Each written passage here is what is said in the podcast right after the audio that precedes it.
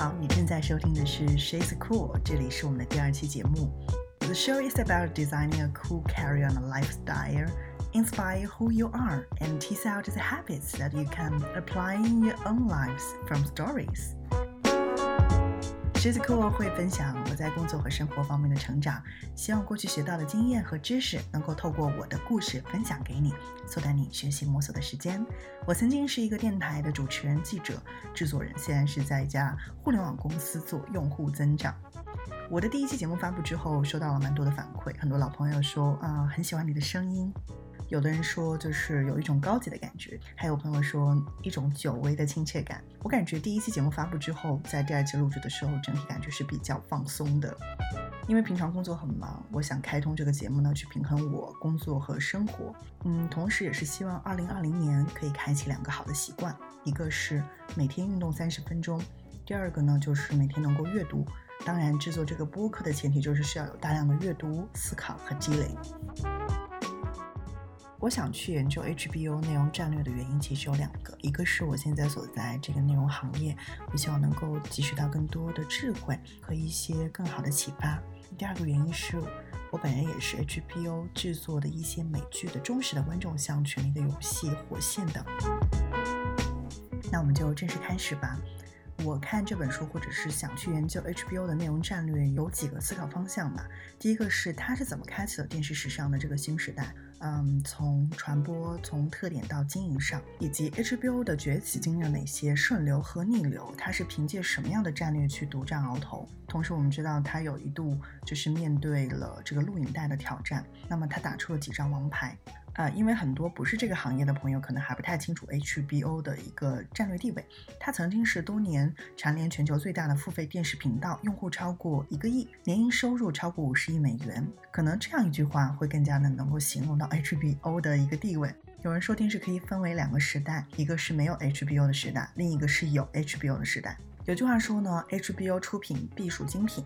那很多高品质的美剧已成为经典，就像我刚刚之前说的《火线》。提升了整个电视剧整体的制作水平，还有《权力的游戏》堪称是美剧之王。但是我想呢，HBO 对于电视史的价值不仅仅是它因为制作了一些高品质的节目，甚至不仅仅是在全球第一的订阅量。带着我的问题，我想和大家一起分享 HBO 是怎么开启了电视史上的新时代。在有 HBO 以前，看电视都是免费的；而有了 HBO 之后，付费频道开始出现并且流行出来。可以说，它改变了电视产业的一个格局吧。就是在人人都免费的时代里去推行一个付费，可想在当时是一个非常有勇气的举动。这不能不说是一个巨大的跨越。那么问题就来了：为什么 HBO 以前的电视不能收费呢？为什么 HBO 就可以收费呢？在这里，我们不会花过多的篇幅来说。简单来说，其实当时的电视节目的信号是通过无线的电磁波来传播的。这时的电视信号有两个问题：一个是强度会随着传播的距离的增加而衰减；第二个呢，就是非常容易被遮挡或者是干扰。所以在无线电视的时代，电视台需要先投资建立很多信号中继站，这样可以让我们的信号被放大，建立一张电视网。像我们中国的中央电视塔和东方明珠电视塔都是典型的无线电视信号发射塔。所以那个时候去开电视台门槛是非常高的。既然电视台不能收费，而且无线电视又是一个投入巨大但是没有办法收费的买卖，那么他们靠什么养活自己呢？答案就是广告。其实现在其实播放广告也是很多电视台的重要收入来源之一。然后我们再仔细推敲一层，就是广告如果是收入的全部，电视台就没有足够的动力去提升电视节目的品质。对无线电视来说，最重要的是有多少人在看电视，也就是有多少人在看广告。可以说，无线电视台的基因。决定的商业模式是羊毛出在猪身上，而节目的格调也就是尽可能的去照顾大多数为导向，也很像我们现在很多做内容的平台的一个模式，就是把自己的这个内容矩阵扩充的越丰富越好。这就是 HBO 出现之前电视的一个产业格局。那么从 HBO 开始之后，一个全新的商业模式就出现了，这就是我特别想要去研究或去看的，那就是向观众收费。首先想说说 HBO 为什么能收费呢？这里可能是要先感谢有线电视的发展。有线电视可不是天然免费的电视，看有线电视不需要电视上有天线，而是需要付费给服务商安装这个机顶盒。那么 HBO 作为付费的有线电视台就横空出世了。社会上一度也出现了一个说法，就是说如果你不知道 HBO，肯定是活在洞穴里。不过那个时代 HBO 的节目距离我们今天所说的爆款还是有很大的距离，因为在一九七零年代，人们对于看电视的最大童年还是停留在信号是否稳定。有没有很多广告这个级别？这里我想说一下 HBO 这三个字母的意思，它是 Home Box Office 的缩写，也就是家庭影院。意思就是告诉观众，买了 HBO 的节目，大风雪也不怕，路途遥远也不怕，可以和雪花屏说拜拜，安心的看大片，家里就是影院。这个片头其实到今天还是保留的。如果你看过 HBO 的电视剧，应该有些印象吧。于是 HBO 就这样成功开启了付费电视的全新商业模式。你会发现，它在很大程度上推动了美国现代电视时代的一个产生。好，那个下面一个问题就来了。OK，你开始了一个全新的商业模式，是一个跨时代的突破。但是这个商业模式一旦被证明有效，就会涌现很多的跟进者和竞争者。同样，在中国也是这样子的。我们会发现，找到赛道只是一个成功的开始，因为在成为巨头的路上，HBO 还会应对来自同行业竞争者和新媒体挑战者的考验。只有不断的升级、迭代和进化，才能够走入下一个辉煌。为此呢，HBO 实施了五大战略，在这里也是和大家非常简要的分析一下。第一章呢，就是开拓了细分市场，为了吸引更多的用户，HBO 探索开辟了附属频道，就是主台播放综合内容，然后附属台会针对一个。专门的市场，比如主打青少年的 Take Two 和全天不间断播放电影的 Cinemax，打包出售有优惠，然后单独购买也可以。第二招就是增长播放时长，曾经的电视每天的节目只有几个小时，其他时间只能看一张七彩的这个待机图片。其实美国也是这样子的，而 HBO 就是率先开始二十四小时播放节目，这个其实对电视台的运营能力是一个巨大的挑战。但是 HBO 觉得那个是早晚都要做的事情，不如早点做。那当然，其他竞争者也就只能跟进。所以如今二十四小时的播放已经是一个惯例和常识了。第三招是拼速度，也就是同一部电影我比你早放映。第四招就是拼独家，也就是买断播放权。比如获了三项奥斯卡奖的电影《金色池塘》，HBO 就买断了它的播放权。之所以这两条放在一起说呢，就是觉得这两招有一个共同特点，就是需要有大量的资金的支撑，这一点非常关键。刚刚咱们也说了，就是有效的策略一定会引起竞争者的跟进，但是无论是抢先播出还是买断，竞争起来都会导致节目的先播价格和买断价格水涨船高，最终成为了一个竞赛。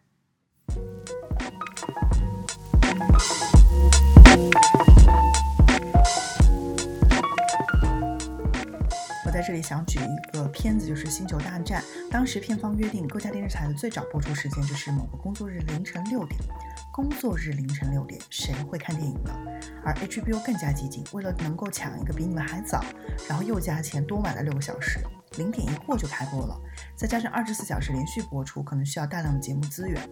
当时的 HBO 主要依靠向电影制片厂买片子，制片厂把好影片、普通影片和大量的烂片打包在一起卖。但是这样可能就会有一个隐患，时间长了用户就会不满意。那么意识到这样用价格战去竞赛不是长久之计之后，HBO 才开始酝酿了第五个战略，也就是最后能成为全球老大的一个大招，就是从头参与节目的制作。不过，HBO 这时候的自制节目就是以投资电影为主，HBO 成为专门的电影部门，开始介入电影制片业，跟现在的直接制作节目还不是很像。从1972年到1984年，它的收入增速达到了平均每年的百分之八十。那之后的 HBO 其实并不是高枕无忧了，也同样遇到了新技术和新商业模式的挑战。这个挑战呢，其实我想举一个例子，就是卡片式录影带的 VCR。那个时候已经是一九八四年，录影带租赁店越开越多，只要家里去买一台播放器，想看的片子租回来，想看多少遍，想什么时间看都是随意的。这是对 HBO 来说一场突如其来的打击。事实上，并不是 HBO 吧，整个视听产业都会面临一个重新的洗牌和重新的布局。这个时候，HBO 就深度分析了一下这个竞品录音带有什么弊端，一个是拷贝的深度不足，另外呢就是资源越来越多，选择会了越来越困难。录影带技术表面上其实是让观众可选的内容增多了，但其实是好节目和坏节目也多多了，选择困难会成为一个越来越明显的问题。以前观众能看的资源少，所以看到的烂片也少。现在选择多了，看到烂片的概率也会增大，所以精品化的节目还是会有市场的。HBO 就是得到了一个这样的结论：第一是录影带是打不死传统的视听行业的，尤其是打不死电视。HBO 就打出了另外三张牌，第一张牌呢就是重新的组织播放的节目类型和内容。其实当时的节目主要有几大类：赛事、综艺、电影和纪录片。调整之后呢，赛事节目将只播放最受欢迎、最受关注的比赛。像美国的网球公开赛、四分之一决赛这样的比赛都不播，只保留像橄榄球、拳击这类的热门项目。另外，第二张牌呢，就是关于自制节目的题材。刚刚我们也说了，HBO 预计未来电视节目就是要小众化、精品化。那么，什么是小众化呢？就是大众节目基本不做的题材，比如说涉及政治问题的，或者是探讨社会话题的、追溯民族和历史文化题材的。其实，往往走大众路线的电视台都是不愿意做这些题材的。对此，HBO 的态度就是不回避，就是把这些内容做到该有的样子，做得值得做成精品。比如说纪录片《艾滋病》。传记电影《曼德拉》还有《基督最后的诱惑》，所以 HBO 节目的格调开始确定，就是和最前沿、最专业的制作者合拍，拍这个别人不敢拍的东西。其实当时有一句话，我觉得还是让我挺震撼的，就是他们要留住订阅用户，是因为他们别无选择。那么第三张牌呢，就是主动的拥抱新市场。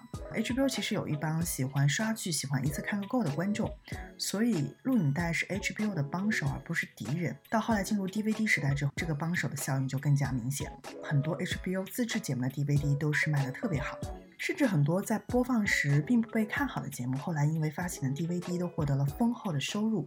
比如这个兄弟连只有十集，嗯，篇幅很短，不容易培养观众，但是题材也比较窄。打出这三张牌之后呢，HBO 就是脱胎换骨，转型成为了一个真正的节目自制平台，它的护城河也开始变宽，迎来了真正的黄金时代。我不知道你是否会有跟我同样的感觉，就差不多从一九九八年开始，HBO 的电视剧就呈现了一种它独有的特色，就是有一种虽然说不出来为什么，但是一看就知道这是 HBO 的剧集的风格。就像横扫五十几项艾美奖提名的《欲望都市》，还有这个《黑道家族》，题材和风格都不一样，但是却有一种独特的内在的一致性。那如果非要概括一下的话，我之前也提到，就是会继续发扬与最前沿、最专业的作者合作，拍别人不敢拍的东西。这就是 HBO 的一个品牌的辨识度。你正在收听的是 She's Cool，I am Sophie。今天和大家分享 HBO 的发展，讲到了它初期凭借五大战略是怎么样独占鳌头，又讲到在录影带对影音市场的冲击下。HBO 是如何打出三张牌，确定了自己的发展路径，并且最终迎来了大爆发，成为了今天的 HBO。天下没有永远的赢家，在流媒体的冲击之下，原来和 HBO 构成竞争的一些著名的有线电视台已经被挤到了第二梯队。那现在第一梯队除了 HBO 之外，还有新秀奈飞和亚马逊视频。两个竞争对手在自制的电视剧方面也展示出了非常高的水准，完全不输给 HBO。比如说奈飞自制的剧集《纸牌屋》，亚马逊视频自制的剧集《了不起的麦瑟尔夫人》，都是叫好又叫座的产品。在这里，Sophie 也是推荐大家可以去看一看。今天最后想说的是，未来美国视听内容产业的龙头到底是谁？我们可以引用 HBO 内容战略的作者小比尔梅森的一句话作为结尾吧。他是这么说的。你永远不知道未来是什么样，直到你亲自走到了未来。这里是 She's Cool，我是 Sophie，下期同一时间我们再见。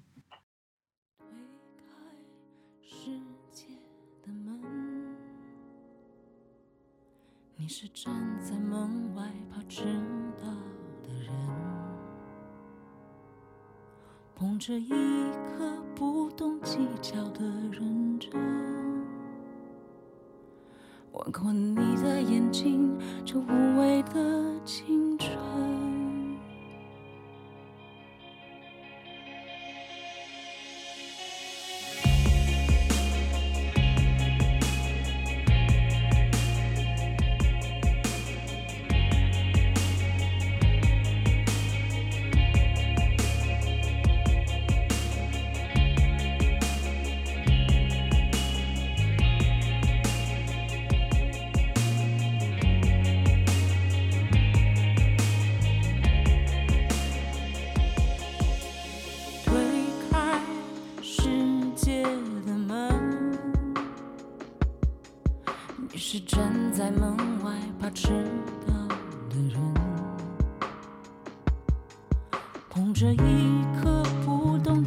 计较的认真，换过你的眼睛，这无畏的青春。左手的你呀，右手的你呀，只记得花一扇，世界本该是你醒来的模样。左眼的悲伤，右眼的倔强，看起来都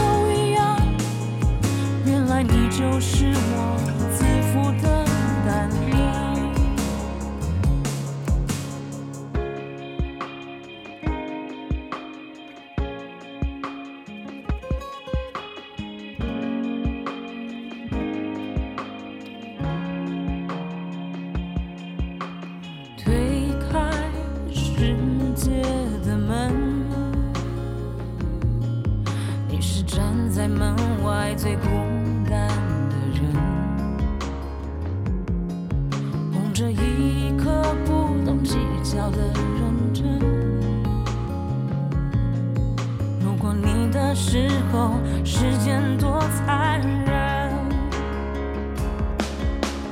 左手的你呀，右手的你呀，只记得花一扇。世界本该是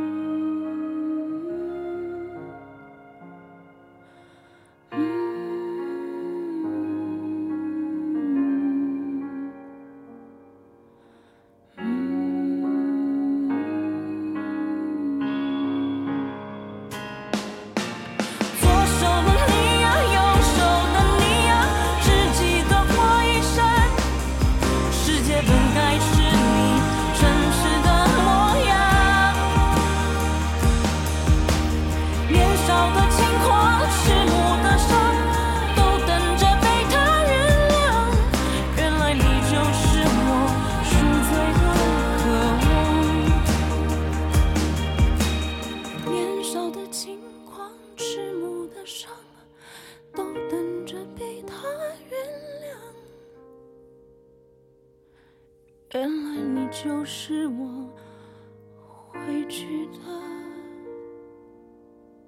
地方。